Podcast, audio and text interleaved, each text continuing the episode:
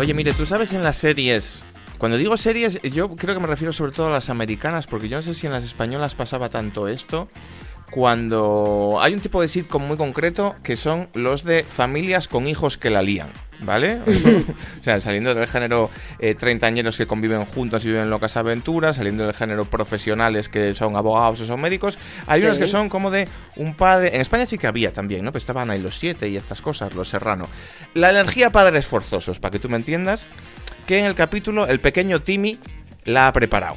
¿no? Porque ha hecho algo mal, en plan de ha hecho saltar las alarmas del colegio porque ha hecho un prank, o, o ha dejado de lado a algún amigo porque tenía gafas, o ha hecho una fiesta y no ha invitado a no sé quién. Y, y hay Sí. como una moraleja muy evidente para el niño, pero también para el espectador que igual no la ha pillado. Y Siempre para el público, claro. Claro, claro. Estoy pensando en ejemplos como muy claros. Y entonces como que el padre, Ted Hanson, coge a los niños en la cocina y les sienta y les hace un rant, ¿no? Les hace una intervención, en plan, vamos a ver. La moraleja de este capítulo era que no puedes pegar a un niño porque tenga gafas. La moraleja es que tienes que entender que somos todos diferentes y la diferencia es lo bonito y tal y cual. Y ponían como una música de violines de fondo. y entonces tú- ya te quedabas con la copla. Tú entiendes Ujú. un poco este momento, ¿no? Sí, Es- sí, sí, sí. Esto porque en España no se hacía. Yo creo que en Los Serranos se hacía, pero con una escobilla, ¿no? Con Claro. Una amenaza. Claro, en los serrano te amenazaban. O sea, no era, no era la sabiduría, era una escobilla de váter. Era como Bueno, pero- esto. Si te piensas, cuando hemos estado viendo Upa Dance, en las primeras temporadas, había siempre como... No había un momento moraleja de sentar a alguien y explicarle por qué algo estaba mal, pero siempre había como esos momentos de moraleja de... Sí la había, pero no con Un un, poquito, padre, ¿no? sino con el padre de todos, que era el señor mayor cascarrabias utillero de la escuela, ¿sabes? que iba y le decía... Antonio. Pero Tito Robert, no puedes hacer esto. ¿cuánto-?" ¿sabes? y entonces, Antonio era un poco como el padre de todos, pero en realidad yo creo que recibían como más de Juan Taberner. Bueno, en cualquier caso. La cuestión es que es, importante, ¿no? Esta figura. Y es complicado ejercer de esta figura.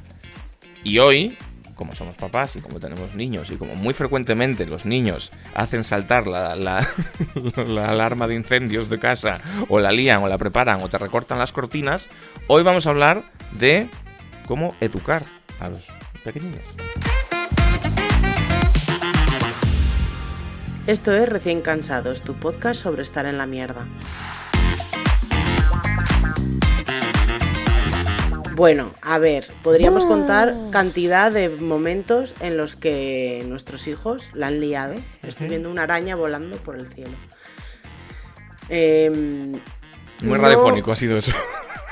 Ya, es que, es que llevo como... Bueno, el caso es que eh, miles de veces nuestra hija, sobre todo nuestra hija, ¿no? Porque el bebé es un bebé, pero ya empieza, ya empieza porque ya gatea y ya se pone de pie a los sitios, entonces ya puede coger un mando y, y darle a la tele, pero muchas veces nuestra hija la ha liado, ¿no? Siempre que hay silencio, cuando son pequeñitos, ¿no? Y menos de 6 años, 7 años, siempre que hay silencio es un peligro. O sea, el silencio es casi un sinónimo de liada.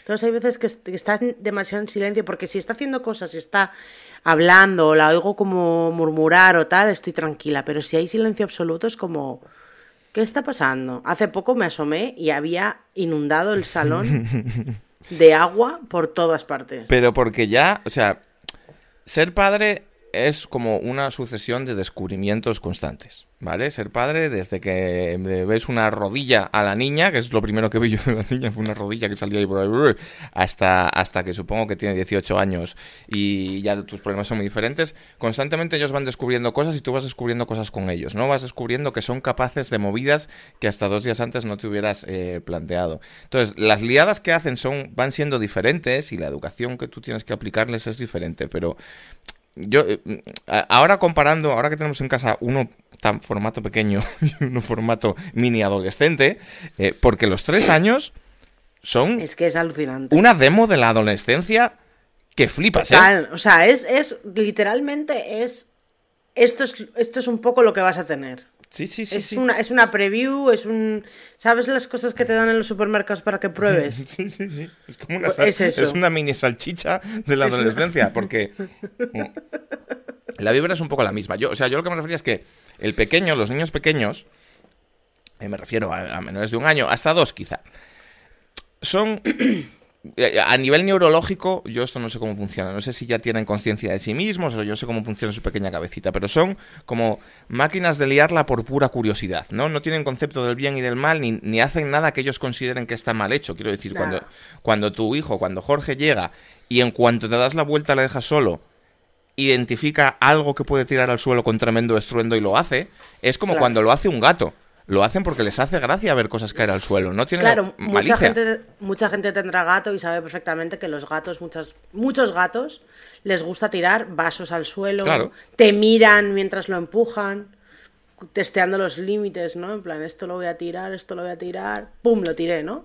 Y los bebés hacen un poco lo mismo. Pero incluso en eso los gatos son más sofisticados que un bebé, porque un bebé no está testeando límites. Un bebé. No, solo está jugando con la gravedad. Claro, él. él eh, o sea, a mí lo que me flipa y el concepto que me, que, me, que me alucina de intentar.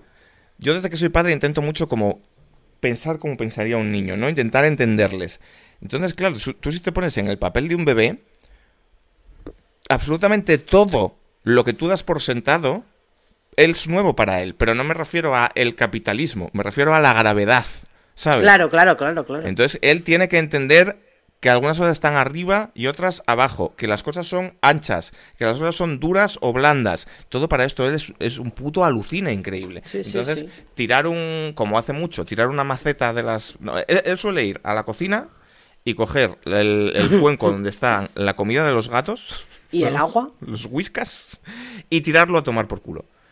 Porque claro, para él sensorialmente es un flipe, ¿no? Son bolitas que rebotan por el suelo y tal. A ti te tocan mucho los huevos, pero tienes que hacer como este, esta cosa como de, de, mm, hacer de tripas corazón y entender que está jugando y, tal. Pero la movida es que cuando pasan de esa edad, evidentemente hay un montón de fases, ¿no? La fase de las rabietas y tal, empiezan a tener malicia. Es decir, no me refiero a malicia de jajaja, ja, ja, somos malignos. Pero empiezan a darse cuenta del bien y del mal, o el bien y el mal en función de lo que les marca papá y mamá, ¿no? De no debería estar haciendo esto.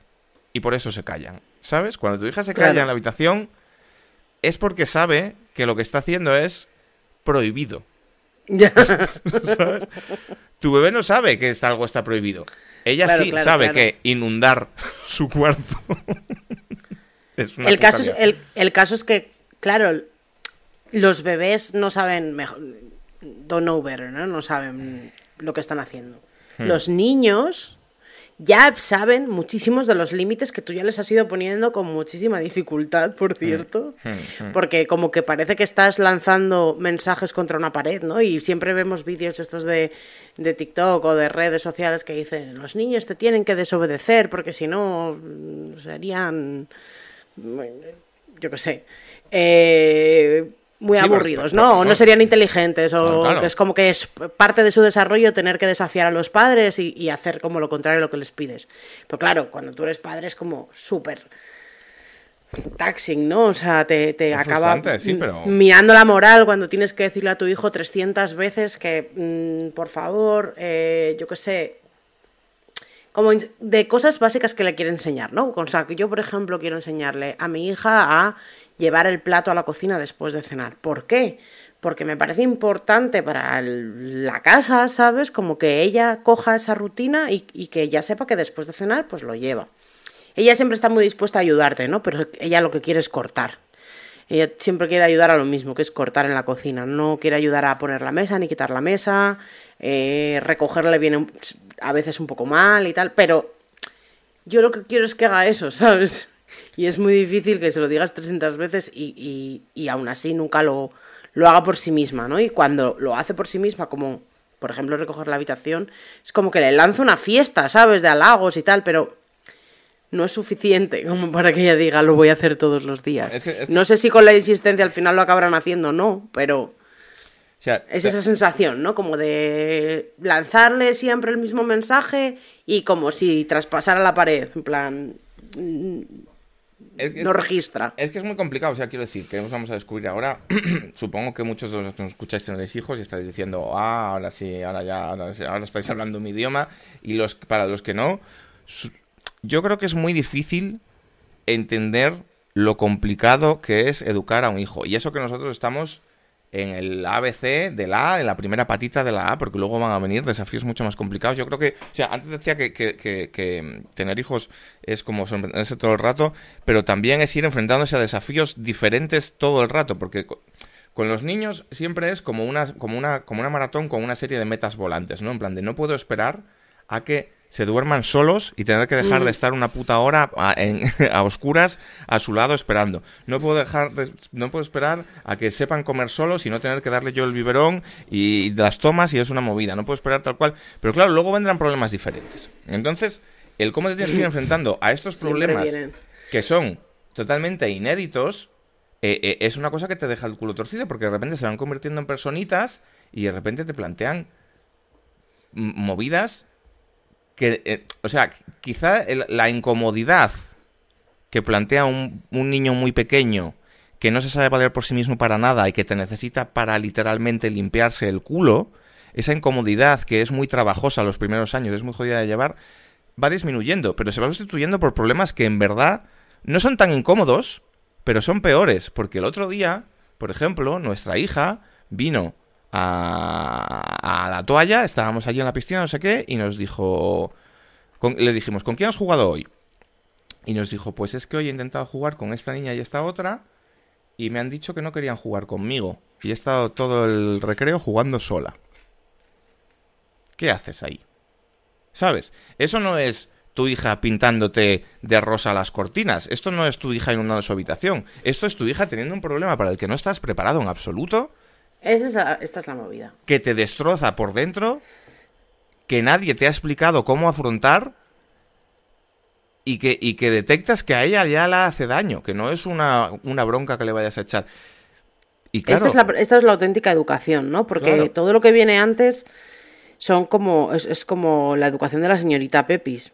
O bueno, o, bases que va, bases que vas sentando, rutinas y demás, pero cuando llegan estos momentos, ¿no? Es como Ahora es cuando realmente toca hacer lo importante. Obviamente, un mensaje como este que nos dio, pues eh, nos dejó completamente rotos, no sabíamos qué hacer, se nos eh, encendieron todas las alarmas, eh, como actuar, actuar, actuar, y luego hablé como con 300 personas y todas me dijeron, espera un poco, hmm. pero también cómo reacciones tú como padre dependerá mucho de cómo luego se lo tome tu hijo, quiero decir si dejas a tu hijo em, tener ese momento de tristeza por lo que le ha pasado cuando tanto te cuesta que te lo cuente, porque en realidad nuestra hija no es como muy cola. Le cuesta un poco, ¿no? Hablar de las según qué cosas es como que no siempre hay que sacárselo con cuchara, vaya. Y mm, si le dejas el espacio para que esté triste, eh, aprenderá de una menor, mejor manera a, regular sus emociones de adulta, ¿no? digamos. Hmm. Sabrá que ese, o sea, que eso que le pasa, eh, estar triste es ok, hmm. quiero decir.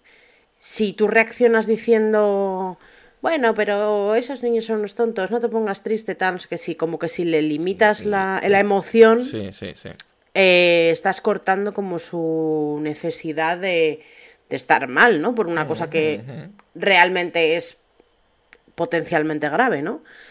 Sobre todo cuando es un niño de tres años. Luego hablé con varias personas que son especialistas, profesores y demás, y me dijeron que eh, no suele empezar tan pronto, suele empezar como un año más tarde.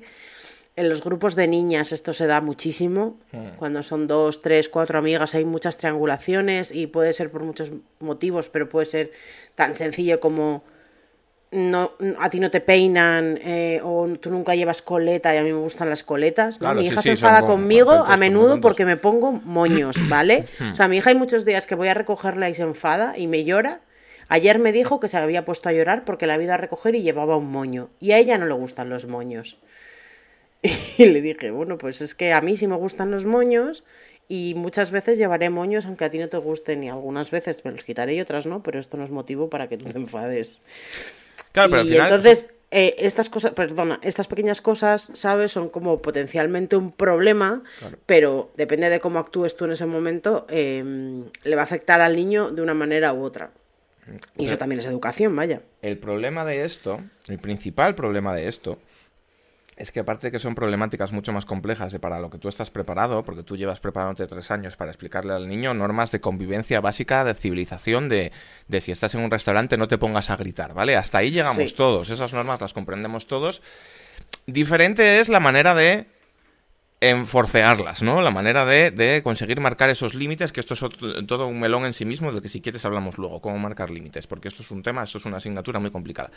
Pero cuando los conflictos o lo que tú le tienes que explicar al niño pasa de eh, no te cagues en el pasillo, Sí. ¿sabes? Que eso es algo en lo que todos podemos estar de acuerdo como civilización, a cómo gestionar el rechazo, por ejemplo, o cómo hacer amigos, que son eh, circunstancias o issues que puedes tener tú de adulto con 43 años, que tú igual con 43 años no has aprendido a gestionar del todo bien el rechazo, Claro, o te claro. cuesta hacer amigos, o te cuesta eh, aceptar a, a la- las diferencias de la gente. Sin, o sea, que ya les- es- es- son situaciones de adulto que igual han discutido por una mochila de, de Peppa Pig.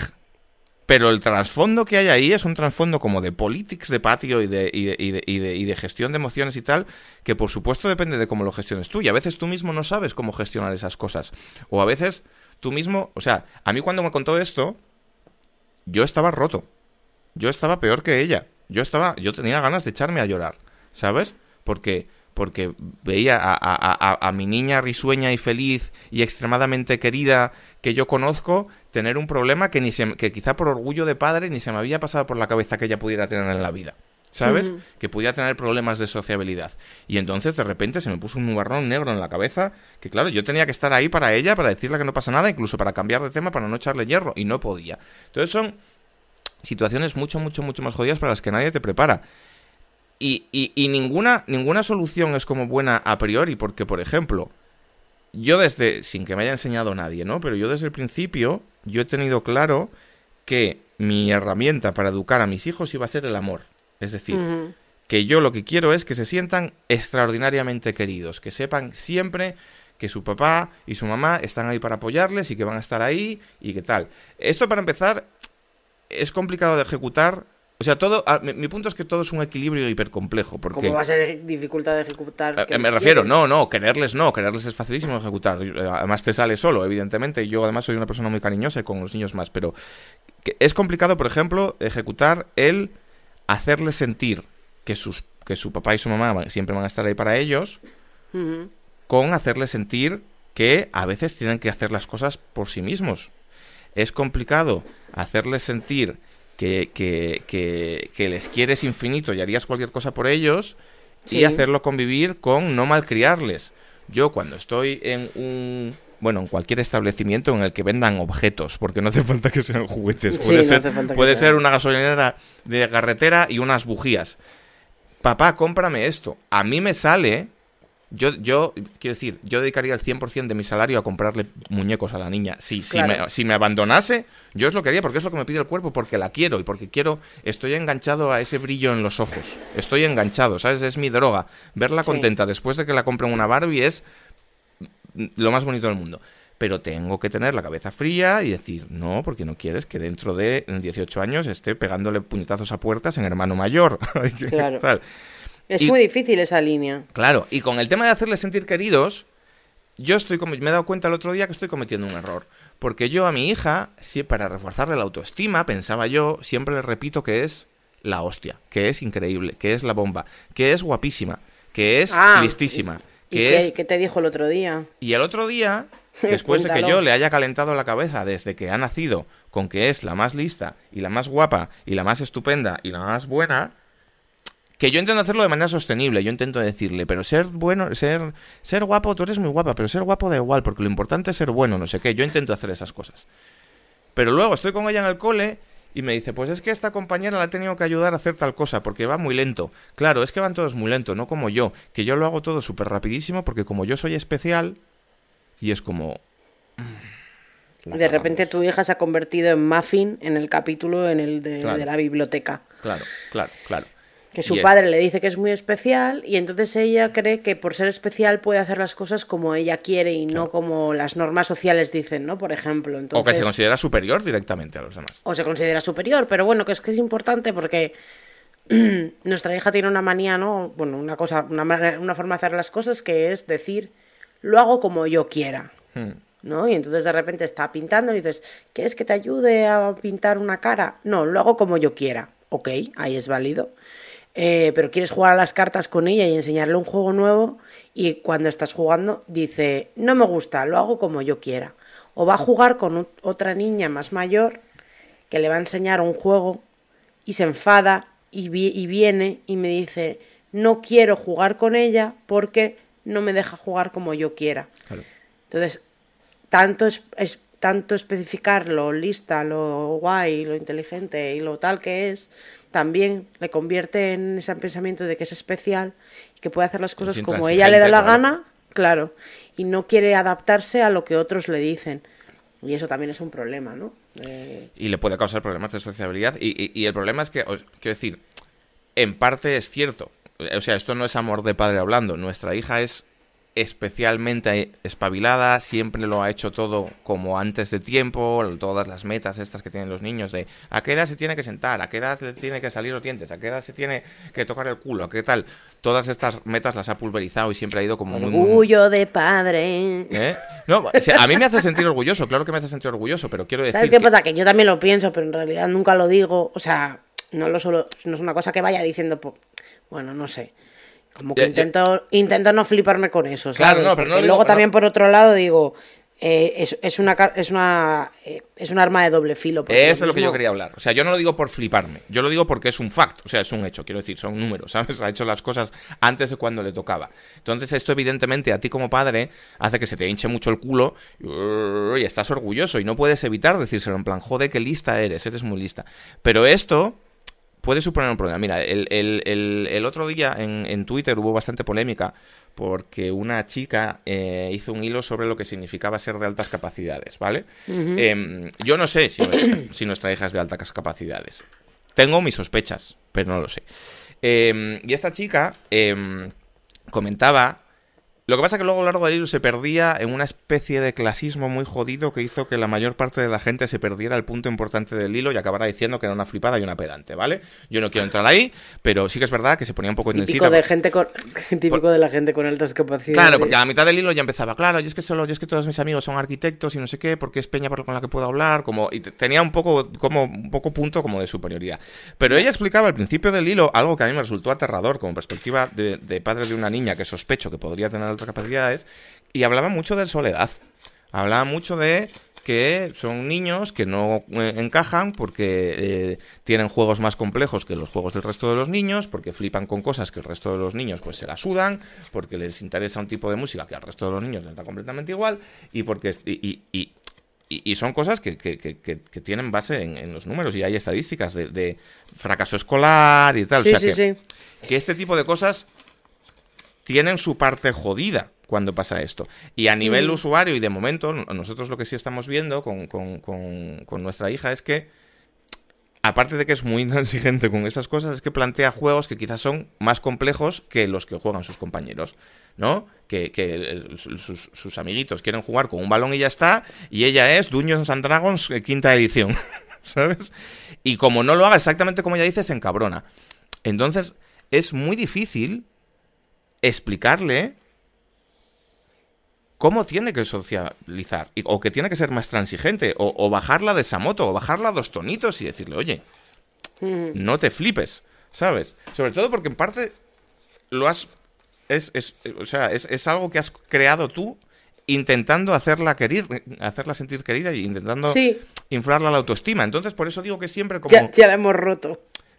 Yo creo que, espero que no lo hayamos roto, porque, porque creo que, esa charla de padres forzosos la sabemos dar muy bien y yo intento mucho, yo hablo mucho con ella y explicarle las cosas y, y es muy lista y las entiende, pero me refiero que el equilibrio entre no pasarte y no quedarte corto en casi todas las estadísticas que tienes de, como si fuera un muñeco de rol, ¿no?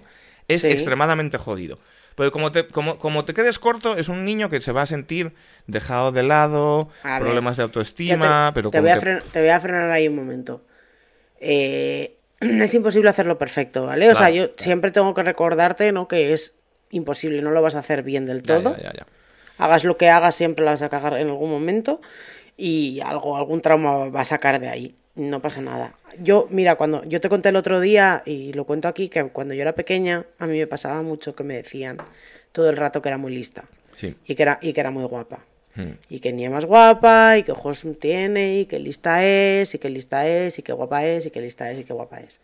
¿Qué pasa con eso? Que cuando vas creciendo, eh, la presión, ex- o sea, hay una presión sobre lo, lo lista que tú eres y las expectativas que tiene la gente puestas Claro. en, en lo listo que tú eres. Entonces, con lo lista que tú eres no puedes sacar estas notas. Con lo lista que tú eres, esta carrera es insuficiente. Con lo listo que tú eres, ¿no? Y eso va como por ahí en ese sentido. Eh, y entonces, claro, eso es, es una hostia detrás de otra porque tú eres listo. Pero no eres el listo que piensan los demás. o, o- o depende de tu desarrollo, ¿no? A lo mejor luego te quedaste un poco tonto. Eh, No, y que es mucho más fácil decepcionar, ¿no? Es el, y el- claro, el- y te hace sentir muy mal a ti como hijo, porque, porque todo el rato quieres, cuando eres pequeño y cuando vas creciendo, todo el rato quieres como esa palmadita de tus padres, ese orgullo, Claro. que te digan, que, que- que te se sienten orgullosos, pero te sientes... Yo siempre me he sentido tonta, porque no era lo lista que decían que yo era. Sí, porque es la yo, no me, yo no me sentía así, ¿sabes? La típica situación esta de al hermano mayor que saca siempre sobresalientes, un día saca un notable y le castigan, y al que suspende siempre, un día prueba y le compran una moto, ¿no? Digamos, es Por un, poco, ejemplo. un poco esta movida. Sí, claro, está sometido a más, a más Y, y por el otro lado, lo mismo con el ser guapo, ¿no? Es como, qué guapa era, qué guapa eres, qué guapa eres, qué guapa eres. Es como, sí, sí, por un lado yo sé que soy guapa, pero por otro lado no cumplo los estándares de belleza normativos, por lo tanto es otra gran decepción. Quiero decir, mi madre todavía me dice que guapa eres, pero siempre ha habido por mi parte como una especie de... em, no sé, como una pieza que falta de si soy tan guapa, ¿por qué no soy como eh, toda esta gente, ¿no? Entonces era como, era, era muy guapa en casa, era muy guapa para mi familia, pero luego no era guapa fuera. O sea, a ver si me, me- me voy a arriesgar a intentar entender lo que estás diciendo, porque creo que entiendo por dónde vas y es, y es, y es jodido realmente. Es, o sea, es como, como un futbolista que apuntaba ma- muchas maneras en juveniles, pero luego se torció el tobillo y acabó jugando en la liga rusa, ¿no? Sí, Y esto sí. es, pues en tu caso, tú eras como una, una, una futbolista que apuntaba muy buenas maneras, pero al final te quedaste en que eras muy guapa, pero eras gorda. ¿No? Y entonces Claro. como que como si no hubieras explotado todo tu potencial de ser una supermodelo de Victoria's Secret, ¿no? O algo así. Como si notaras por parte de tu familia que te dijeran, bueno, si hubieras sido una niña normalita, pues vale, pero con lo guapa que eras podías haber tenido el detalle de no ser gorda, ¿no? Un poco. Claro, ¿no? O sea, el, el famoso, y lo sabe, esto lo saben todas las gordas del mundo, ¿no? Que, que son guapas, porque las habrá feas también, eh, pero con lo, con lo guapa que eres, qué pena que estés gorda, ¿no? Sí, sí, sí, sí, sí. Porque, feo eres, porque eres guapa, Como pero que no desperdicio. eres tan guapa. Qué desperdicio, ¿no? O sea, Eres guapa, pero en realidad no, ¿no? Como me decía Gal, mi amiga de Londres, que era súper amiga, Hmm. eh, que me decía ese tipo de cosas, en plan, tú no eres guapa, guapa, tú eres... algo. Y yo decía, tú eres fea, ¿sabes? Ti- De Mira, nerf. Yo, no quería decir nada, pero yo he visto, he visto fotos de tu amiga Gal y tampoco era que yo para tirar cohetines, o sea... No, sé. para nada, no. No, nos lo decía a mí y a, y a la otra compañera de piso que teníamos, a, Hmm. a Julia, que, que, que las dos éramos guapas y Julia además era muy atractiva eh, y tenía como mucho Y encanto. tú eres Gal- muy atractiva. Es que ves, eso te lo Y Gal se queda como en... Eh, se en estábamos hablando, plano. esto es un poco off topic, porque estábamos hablando de educar niños, ¿eh? Pero, pero me fastidia que, que- que hayas comprado tú internamente un poco ese discurso, porque mira lo que acabas de decir. Has dicho, éramos las dos muy guapas, y ella además era atractiva. Claro que compré ese discurso, si lo que estoy diciendo es que yo he comprado y ese tú discurso... eres atractiva, me cago en la leche. claro que pero- eres atractiva. Pero es a lo que voy, que cuando tú a un niño le, le, le- le llena- le llenas con eso Claro. los oídos, es muy fácil que se tuerza de mayor si las cosas no... A mí, yo me, yo me acuerdo de pequeña que mi padre decía, vamos a tener que salir con un palo a la puerta a, a echar a los novios que te van a salir.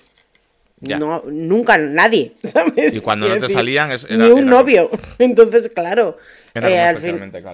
ese tipo de expectativas es mejor no ponerlas en Y, los y porque, niños. porque, porque, y ya porque, está. porque con esas expectativas eh, eh, insisto que todo esto se hace de manera muy inocente y, se hace y porque muy se piensa inconsciente, ¿eh? porque se O sea, que piensa y porque se quiere y porque ¿sí? se quiere a los niños y porque también por hacerles sentir queridos y tal pero con esas expectativas viene la construcción de la propia identidad es decir Claro, yo era muy listo muy listo súper listo eres.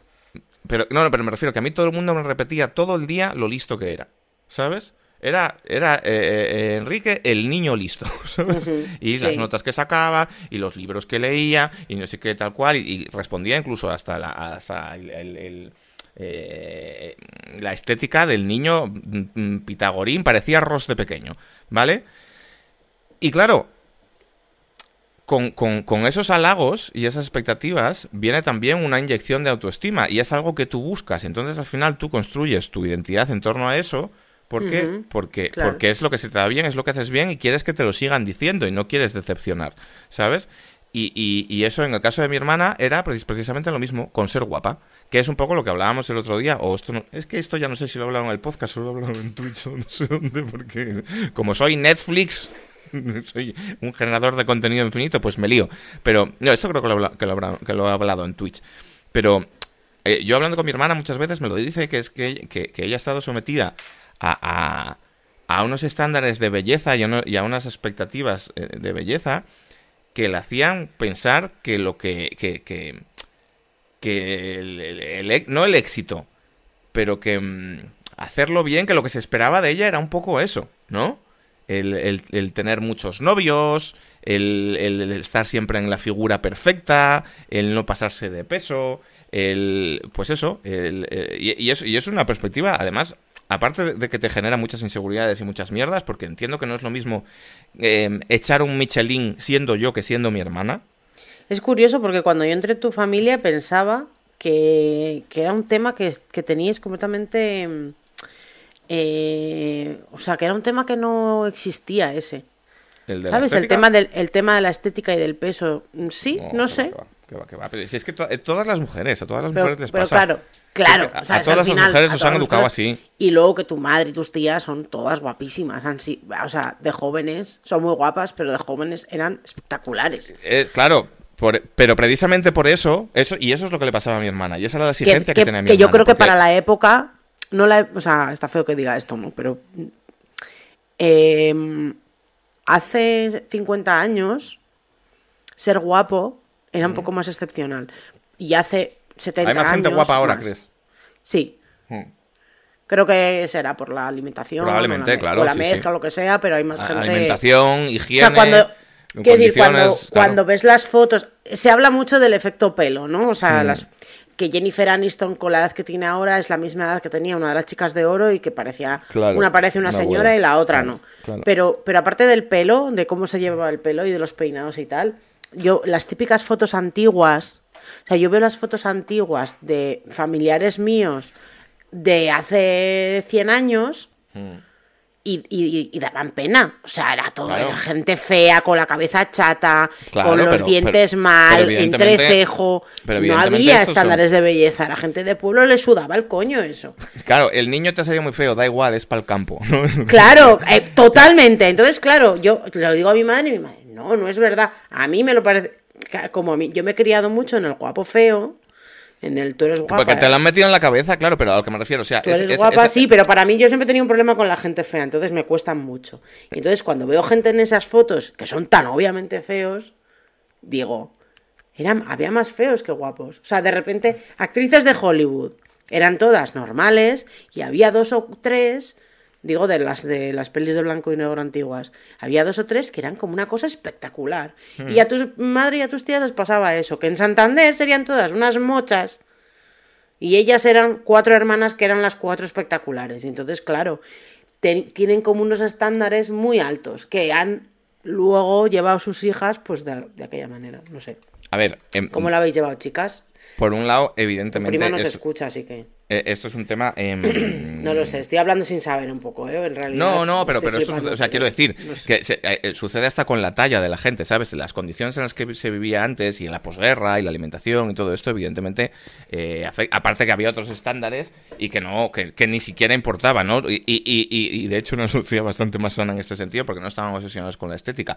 Pero bueno, sí, yo, yo también tengo como esa sensación de que, de que ahora em, que la gente se cuida más y tal, puede que sea más común encontrar gente excepcionalmente guapa. La cuestión es que yo nunca he sentido esa tensión. Yo nunca he sentido esa presión por ser guapo. ¿Sabes? Como sí, sí creo que la ha sentido mi hermana. Y entonces creo que es importante no caer. Porque además es, es- es un. Es un es un funcionamiento muy sexista, quiero decir. ¿no? O sea, no es casualidad que yo no y mi hermana sí, ¿sabes? En mi familia es algo que esto que se aplicaba a las tías. Los tíos teníamos que ser tíos, teníamos que ser graciosos, teníamos que ser lisos, teníamos que ser exitosos, pero no teníamos que ser guapos. Eso daba igual, eso era una característica accesoria. Entonces, creo que es importante no transmitirle esta mierda a los niños. Pero yo, como estoy educado así, yo no puedo evitar decirle todo el rato a mi hija qué guapa eres, ¿sabes? Porque me sale, porque le estoy dando un abrazo y le digo, joder, eres la niña más guapa del mundo. Y Mm. cada vez que se lo digo, sé que estoy haciendo mal. ¿sabes? Pero ¿cómo sales de ahí? ¿Cómo sales de ese bucle? No, claro, ya es la niña más. O sea, quiero decir. que- Porque ella ya lo cree, ella ya lo sabe. Yo cuando era más pequeña, y yo, yo tenía mucho miedo que me salieran hijos feos. Tú lo sabes. Y además me decías, te va a castigar Dios, no- aunque no exista, dándote hijos feos, porque estás todo el día diciendo, este bebé es feo, este bebé es feo. Eh, siempre lo he hecho, siempre he dicho, estos bebés son feos. Pero claro, luego me han salido hijos que yo, a- eh, como acomplejada por este tema, nunca voy fardando demasiado. Claro, cuando Claro, me lo dicen digo, pues sí, está feo que lo diga, pero son muy guapos. ¿Qué voy a decirle? Pero claro, es que a mí me paran los niños por la calle ahora porque Jorge es muy espectacular con los ojos azules y es rubito y tal, y es que el típico bebé, bebé, en plan nenuco. Pero, pero Nora, Nora tenía unos ojos tres veces más grandes que los de Jorge y la paraban igual por la calle. Mm, Todo el mundo. Y era súper simpática y sonreía. Y a todo el mundo le decía hola. Y, o sea, igual, igual que el niño. Es que, claro, hay veces que dice, "Oh, este niño es tal, no sé qué. Y digo, tengo que defender a mi hija porque era exactamente igual, pero con los ojos marrones. Pero Era que, o igual sea, de simpática, igual de todo. Entonces, claro, cuando tienes hijos tan guapos, pues que lo dice todo el mundo de fuera, ¿qué vas a decirles tú? Es que eres muy feo, como dicen tus padres a veces les dicen a los niños, ¿no? En plan, qué feo es este niño y tal. Y el otro día tu hermana y yo comentábamos como que qué broma más fea hacerle a unos niños, porque cuando son muy bebés, vale, pero según se van haciendo mayores y lo entienden, se quedarán como, ah, vale. A tu sobrino el otro día decían, te vas a quedar calva y canosa, le decía tu padre. Claro, e- es que también. en- en- Joder. Volviendo, volviendo un poco al tema de la educación. Ya es complicado para los padres solos. Sí, vamos a volver. Pero- vamos a dejar de hablar de nuestros hijos hoy. pe- pero y la belleza. Y vamos a volver. tienes que lidiar también con em, las cargas de profundidad que te dejan familiares, y cuando digo familiares quiero decir sobre todo abuelos, y cuando digo abuelos quiero decir los míos, ¿sabes? O sea, mis padres. Porque hay veces que les dicen unas cosas que es como, o sea, tú te lo estás currando para... em, pues para evitar todo esto, para hacer una, para, para, para transmitirles unos valores, digamos, eh, positivos, para, para explicarles lo que es importante y lo que es- no es importante, para, para, para educarles en la tolerancia. Yo, yo, yo, con, con mis hijos desde muy pequeñitos, siempre. A, a mí hay una cosa que me, que me. Mi mayor miedo en el mundo es el bullying.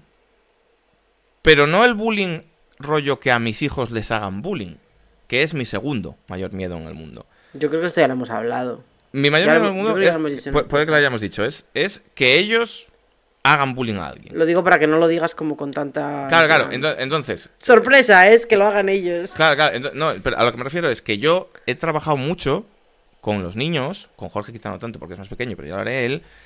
Tienes que ser tolerante. No le digo tienes que ser tolerante, se lo explico de manera más sencilla, pero si tú ves a un niño que es diferente, tú le tienes que proteger porque no sé qué, y la diferencia es lo mejor, y ser diferente es guay, y vaya rollo si todos fuéramos diferentes, y ser gordo y ser flaco da exactamente igual, y ser negro y ser blanco es exactamente lo mismo, y hay be- bebés que tienen dos mamás y es súper guachi, y todo este rollo. Y de repente, tú te has currado todo esto, y llega tu padre y le dice, como sigas comiendo yogures te vas a poner súper gorda y nadie te va a querer. Y tú te quedas como... Me cago en la puta, ¿no? ¿Sabes? O, o sea, no, no sé si la ha dicho esa frase en concreto, pero como frases de ese estilo. ¿Sabes? Sí, sí, sí. que, que serían cosas muy normales de decir en 1950, pero es como macho. No me, no me jodas. No, no, le, no le metas esas, esas ideas tan tóxicas y tan jodidas a un niño pequeño en la cabeza. Y entiendo que para ellos es normal, porque ellos se han educado así, ¿sabes?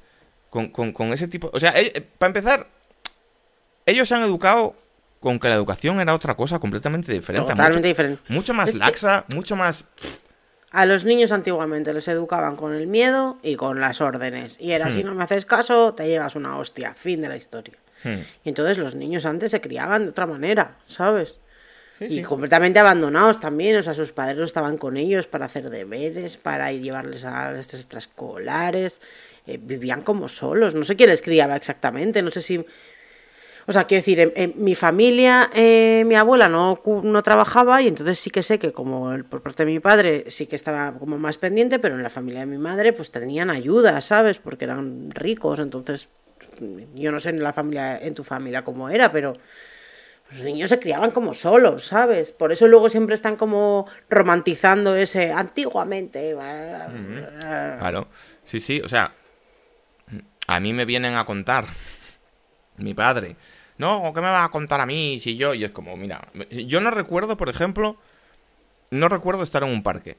Igual, igual esto es igual luego viene mi padre y me dice, yo me pasaba contigo todas las tardes en el parque, pero yo no tengo recuerdos de estar en un parque. Ni con mi padre, ni con mi madre, ni con una chica, ni con nadie. Yo tengo recuerdos de estar en casa viendo la tele, de estar en casa jugando con los G-Joes, de estar en casa jugando con la Nintendo y en general de estar en casa, ¿sabes? Y de, y, y, de eso, y de, y de que la herramienta principal de educación era, si no el castigo, Ujú. sí el grito, ¿sabes? Ya. O sea, a mí no me cascaban. Como no era tan difícil de ver en los 80, ¿eh? Quiero decir, el rollo de tu padre te ha cruzado la cara y, y sin cenar, esto era el pan nuestro de cada día. A mí no me pegaban. A mí, a mí no me pegaron ni una vez. Pero que te, Pero- Llevabas, que te llevases cuatro gritos, que te quedases castigado, que no sé qué tal cual, esto sí que se hacía. O sea, este rollo Ya, de la ya. educación en positivo, mis cojones 33. Bueno, Y, y yo sobre esto tengo una. una. una duda. que es. eh, o sea, triple disclaimer al principio de esto que voy a decir, ¿eh? que nadie lo entienda mal. Obviamente no estoy abogando por ese tipo de educación. Antes muerto yo que ponerle una mano encima a un niño. ¿Sabes? Porque me parece lo peor, de lo peor, de lo peor, de lo peor. Que nadie dude de esto que estoy diciendo. Pero lo que me genera como una duda insondable como padre es, vale, yo he entendido que tengo que educar en positivo. He entendido que, obviamente, la violencia física obviamente no es una, una- una opción. Pero la violencia verbal tampoco debería serlo. Tampoco deberías levantarle la voz a tu hijo. Tampoco deberías pegarle cuatro gritos al niño. Creo que eso no, Ya. es, que- que eso no es positivo. Eso no es nada. Vale, ok. Bien. La teoría nos la sabemos. Esto es así. Hay que educar con el amor y la comprensión y todo esto. De puta madre, vale. Ahora, enfrenta esto a unas condiciones de fuego real en la que tu hijo o tu hija, cuando llega a determinada edad, se convierte en un mini adolescente cuyo único objetivo es retarte a ti. Es decir, ¿qué límites me vas a intentar poner, papá? Que los voy a desobedecer, pero no los voy a desobedecer normal. O sea, los voy a desobedecer en tu puta cara, poniéndote cara de. eh, de Antonio Banderas en Asesinos. ¿sabes? Te voy a poner cara de, de chulo. Que no juegues con el agua. Voy a ir a por una jarra, la voy a llenar y la voy a vaciar poco a poco Sí, en el sí, pasillo, claro. mirándote con cara de ¿qué? ¿Ahora qué vas a hacer, gilipollas? ¿Sabes? ¿Qué haces ahí? ¿Cómo, cómo, cómo, cómo mm, proteges esos límites? ¿Cómo defiendes esos límites? ¿Cómo subrayas esos límites? Porque antes, de- según el modelo, que yo no estoy defendiendo, vuelvo a triple decir, pero es lo que se hacía, era muy Sí. sencillo. En plan, ¿cómo? ¿Que has vuelto a pintar las paredes con rotulador? Un chuletón y para tu casa. Esto no está bien. Evidentemente no está bien. Pero ¿cuál es la alternativa? ¿Cómo se hace? Porque yo no lo sé. ¿Sabes? Yo tampoco, porque yo- tú, sabes, tú sabes bien que yo les grito, o sea que... Claro.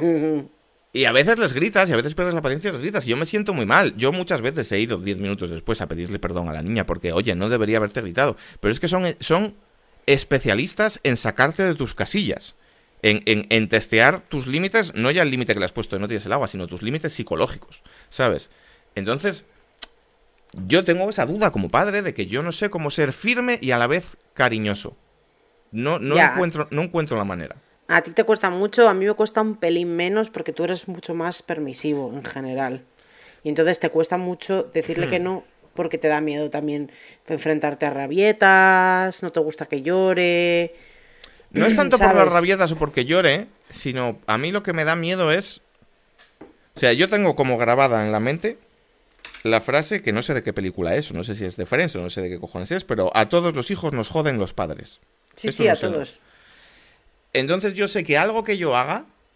O sea, a mí lo que me jode es el efecto mariposa. Yo sé que algo que yo haga, que a mí me va a parecer una tontería, Solo tú, solo, solo Enrique Alonso podía estar preocupado por eso ya todo el día, ¿sabes? Bueno, pues me pasa.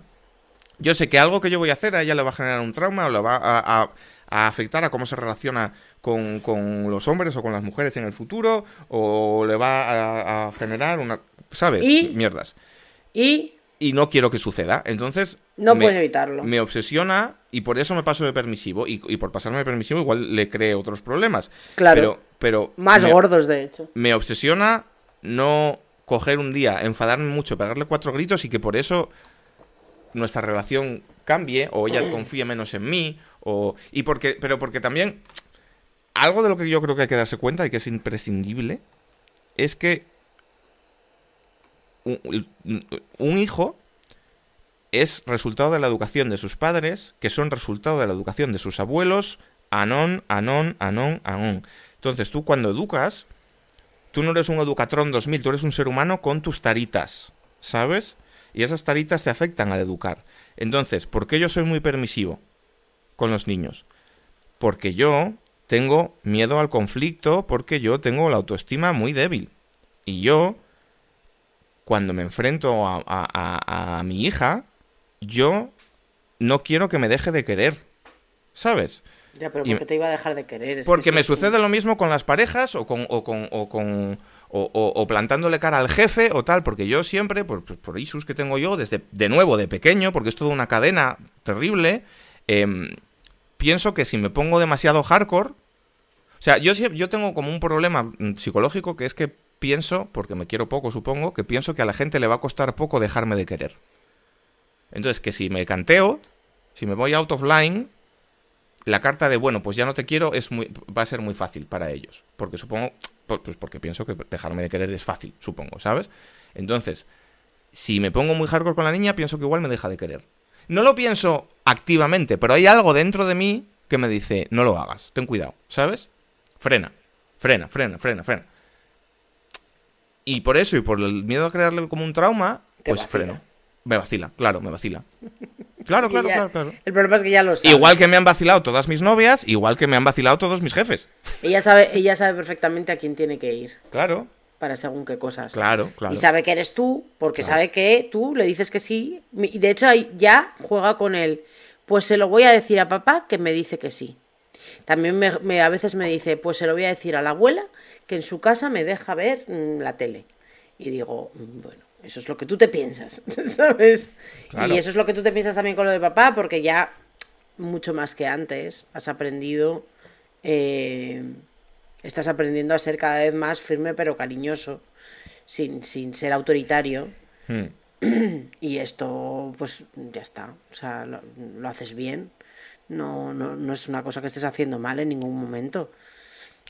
Claro, pero también es algo para lo que te tienes que mentalizar, porque quiero decir, aunque yo tenga esta tendencia como evitar el conflicto, eh, los niños son profesionales de sacarte de tus casillas, ¿sabes? Y Sí. el otro día me enseñaste un vídeo de TikTok que, que- que me gustó mucho y creo que tenía mucha razón, de una madre que hablaba de cómo eh, cuando, cuando fue madre por segunda vez y tenía, tenían pues una diferencia de edad parecida a la de nuestros hijos, unos tres años, cuando el, el pequeño nace, evidentemente se lleva toda la atención. Es la novedad, es un bebé, es monísimo, tal cual. Entonces, esto ya es duro para, para, para un hijo, para el media, para el que se ha convertido ahora en el mayor, ¿no? Esto es duro porque ya no es el prota, porque ya va a las comidas familiares y, y las tías le hacen carantoñas al nuevo, porque no sé qué tal cual. Esto es algo clásico que los niños suelen llevar regular.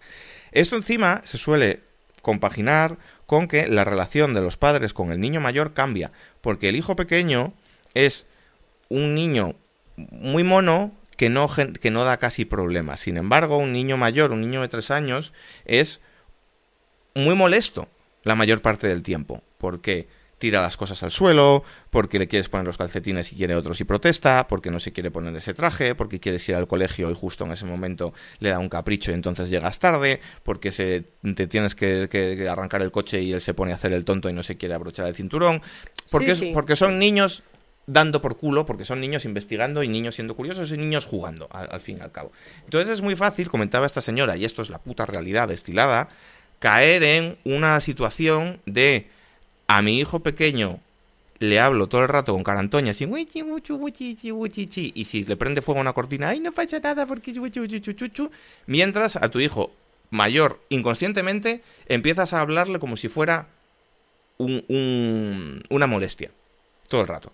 Venga, coge la mochila. Venga, que no llegamos. A ver, el vaso de agua. Ay, lo has vuelto a tirar. Madre mía, ¿qué vamos a hacer? ¿Qué voy a hacer con esta niña, de verdad? Es que tú has visto. Se lo voy a decir a tu madre. Como sigas así, te voy a castigar, ¿eh? Además, ¿dónde están las zapatillas? Y hablas con ella todo el rato en esta clave. Todo el rato enfadado, En esta clave.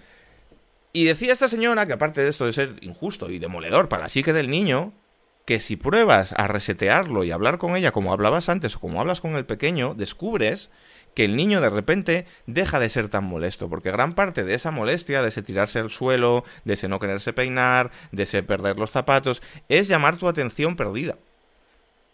¿Sabes? Y eso es algo que particularmente yo estoy intentando hacer, porque me jode darme cuenta de que llevo hora y media hablándole mal a la niña. Y es algo que sucede muy frecuentemente, porque tenemos vidas muy complicadas, porque estamos siempre a tope, porque hay que hacer muchas cosas y porque los niños son muy molestos muchas veces. Muy molestos para las cosas que, o sea, como para que tú continúes tu vida sin molestias, quiero decir. Molestos, molestos en realidad no sé si son, pero... No, no lo son, de vacaciones no lo son, claro, pero es que a mi hija se la suda que yo tenga que subir, que, entregar un guion de un top, porque se la tiene que sudar. Mi hija no tiene la culpa de, que yo tenga una fecha de entrega, mi hija no tiene la culpa... No, no, claro, no tiene culpa de nada de eso. Claro, ella es una niña jugando, y a ti te resulta molesto porque es incompatible con tu vida de, estrés, eh, de urbanita, eh, sometido a las fuerzas del mercado. Y entonces lo acabas pagando con ella. ¿Sabes? No pagándolo, enfadándote de manera terrible y gritándola tal cual, aunque a veces puede suceder, sino como con un constante tono de hasta los huevos. ¿Sabes? De, ay, esta niña me tienes hasta las narices. ¿Sabes? Y, y, y, no mola, no mola, no mola nada hacer eso. No, o sea, no quiero juzgar a nadie, quiero decir que yo soy el primero que lo hace. Que a mí este vídeo me abrió un poco los ojos, en plan, es verdad que haces esto, es verdad que haces esto, es verdad que el tono que, empleamos con nuestros hijos muchas veces es excesivamente duro. Ya. ¿Sabes? Sí que lo es, sí, sí. Es verdad que... Bueno, pues que no sabemos medir muchas veces Em, nuestros propios enfados, ¿no? Nuestra propia frustración y lo pagamos con los niños más pequeños que en realidad no tienen culpa de nada. A mí me pasa mucho y yo desde que vi ese vídeo estoy intentando. Pero creo que creo que se, o sea, hace pocos días, ¿no? Creo que ha sido este fin de semana que te lo enseñé, pero creo que sí que hay una diferencia entre cómo me tomo las cosas y como con la energía con la que voy cuando la voy a recoger y, en plan no me vas a no me vas a enfadar sabes como no me vas a poner de mala hostia. Y, eso que mi hija es como especialista no en, en, saber cómo ponerte de mala leche. Hmm. em, y yo creo que mm, va mejor en ese sentido y, y se lo merece ella que vaya mejor Claro, porque ella solo está llamando atención. Y quiero decir que incluso cuando la lían gordísima, incluso cuando realmente ha inundado el, su cuarto. Pero yo ese día, por ejemplo, ¿qué iba a pasar? la iba a matar, la iba a tirar por la ventana. La mm. iba a tirar por la ventana. Y entonces fui a donde ti y dije, por favor, ven tú. Porque yo. Claro, eso también, es, eso también es importante. Encárgate tú, por favor, porque es que yo esto no puedo solucionarlo. Claro, y, y, yo esto es algo que intento hacer activamente también. O sea, somos humanos, tenemos tres holds se nos puede se, nos puede rellenar el vaso en cualquier momento. Para eso sois dos, si es que claro. la suerte de 6-2. Yo hay muchas veces que te veo que estás en la pista de despegue y voy y digo, mire, quita, ya me encargo yo. Ya. Ya me Lo encargo yo. Y, y- y- y al revés, ¿sabes? Que yo me estoy encabronando y tú vienes y dices, quita, ya lo hago yo. Porque sí, porque hay un momento en el que te encabronas y te encabronas y te encabronas y a partir de ahí no va a pasar nada positivo, ¿sabes? Evidentemente no vas a cascarle al niño, obviamente, esto es algo que nunca sucedería, pero igual si le pegas una voz de la que luego te arrepientes, ¿sabes? A mí esto sí me ha pasado. Que me estaba testando, testando, testando, testando y de repente he dicho, vaya, vaya, pues ahora te quedas encerrada en tu cuarto. Esta mañana, por ej- esta mañana mismamente, eh, la salida de casa ha sido Dura, dura, claro, claro, claro. Porque- bastante trambólica. Claro, claro, pues porque no llegas y se tira al suelo y ahora no quiero y no sé qué.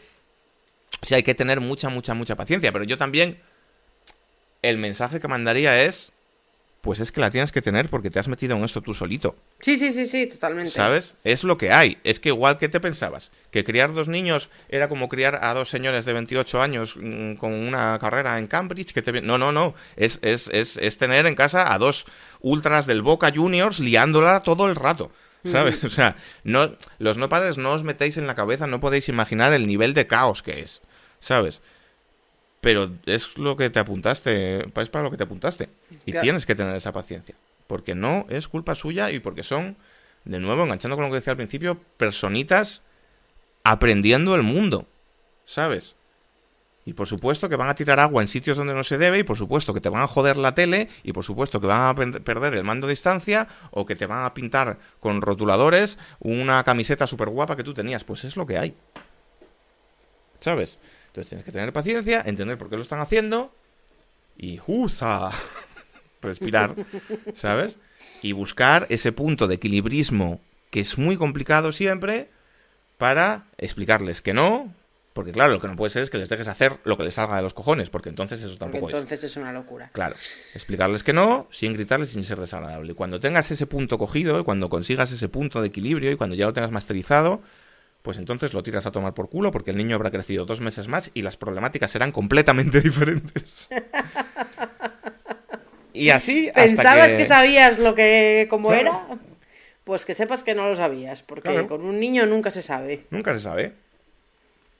Y nada, y entonces lo tendrás son. todo dominado y un día te llegarán a casa y te dirán las notas, lo has suspendido todo, me cago en la puta y ahora qué hacemos. ¿Sabes?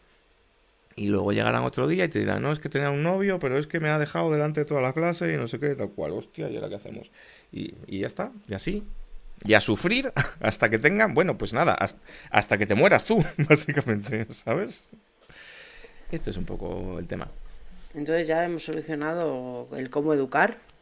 Realmente Eh, no, no hemos dado muchos tips. Es, un- es bueno, no, no, claro, que, que íbamos a decir nosotros si no tenemos ni puta idea de lo que estamos haciendo.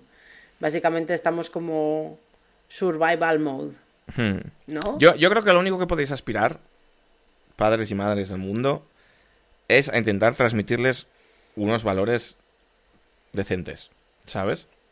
Yo, a mí eso es lo que me obsesiona. Todo lo demás estáis yendo en, en- en modo dibujo libre, ¿sabes? Estáis, estáis improvisando e intentando hacerlo lo mejor posible. Leed, mirad, mirad los artículos, mirad los vídeos y tal, pero al final es toda una cuestión de para mí, cariño y principios. Para mí. Sí, Para mí eso creo que es lo importante. eso siempre funciona bien. Y... Bueno, pues no sé, ya estaría, ¿no? Ya estaría, hemos llegado al final. No sé si quieres recomendar algo, que no teníamos recomendaciones para esta semana. No tengo nada para, no tengo nada pensado, no sé si tú has pensado algo. Eh, yo, la, la verdad que es que tampoco he pensado nada. Hoy, mira, creo que va a ser un programa corto. Porque eh, tenía una cosa que no sabía si meterme a recomendar o no, pero es que precisamente tengo que salir escopetado a buscar a los niños al colegio. Entonces, tenemos que, no podemos grabar mucho más eh, porque, porque tengo que ir a buscar a los niños. Entonces, eh, espero que os compense por los dos últimos programas que duraron hora y media. Parece como que... eh, siempre nos pasa esto, ¿no? Porque ya parece como que estás quedando mal, pero realmente el programa era de una hora. Llevamos 58 minutos de grabación, con lo cual... Claro, claro. Troco, troco. Ya ¿sabes? habéis fregado, venga. Ya habéis fregado, ya habéis fregado. Encima ahora que hemos intentado poner de moda el, micro, el microfrieging, que, Exacto. que date, esta semana se nos está dando un poco regular, ¿eh, Mirequita? Te, eso- te lo tengo que decir, que no está la casa tan limpia como debería.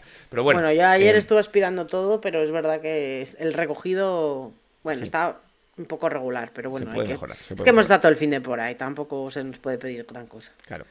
Eh, así que nada, lo que espero que sí que nos podáis pedir, espero que respondamos, es estar aquí la semana que viene con otro mm, podcast eh, trepidante. No sabemos sobre qué, pero a ver si se nos ocurre algo divertido, que ya va tocando uno un poco de la risa. ¿Vale? Así que sí. Así que, a ver. Prepararemos algo divertido para la semana que viene y Eso es. prometemos intentar eh, tenerlo ya grabado para que salga el lunes. Eso es, eso es, eso es. Así que nada, gentes, un besito y, y a pasarlo bien. Hasta luego. Hasta luego.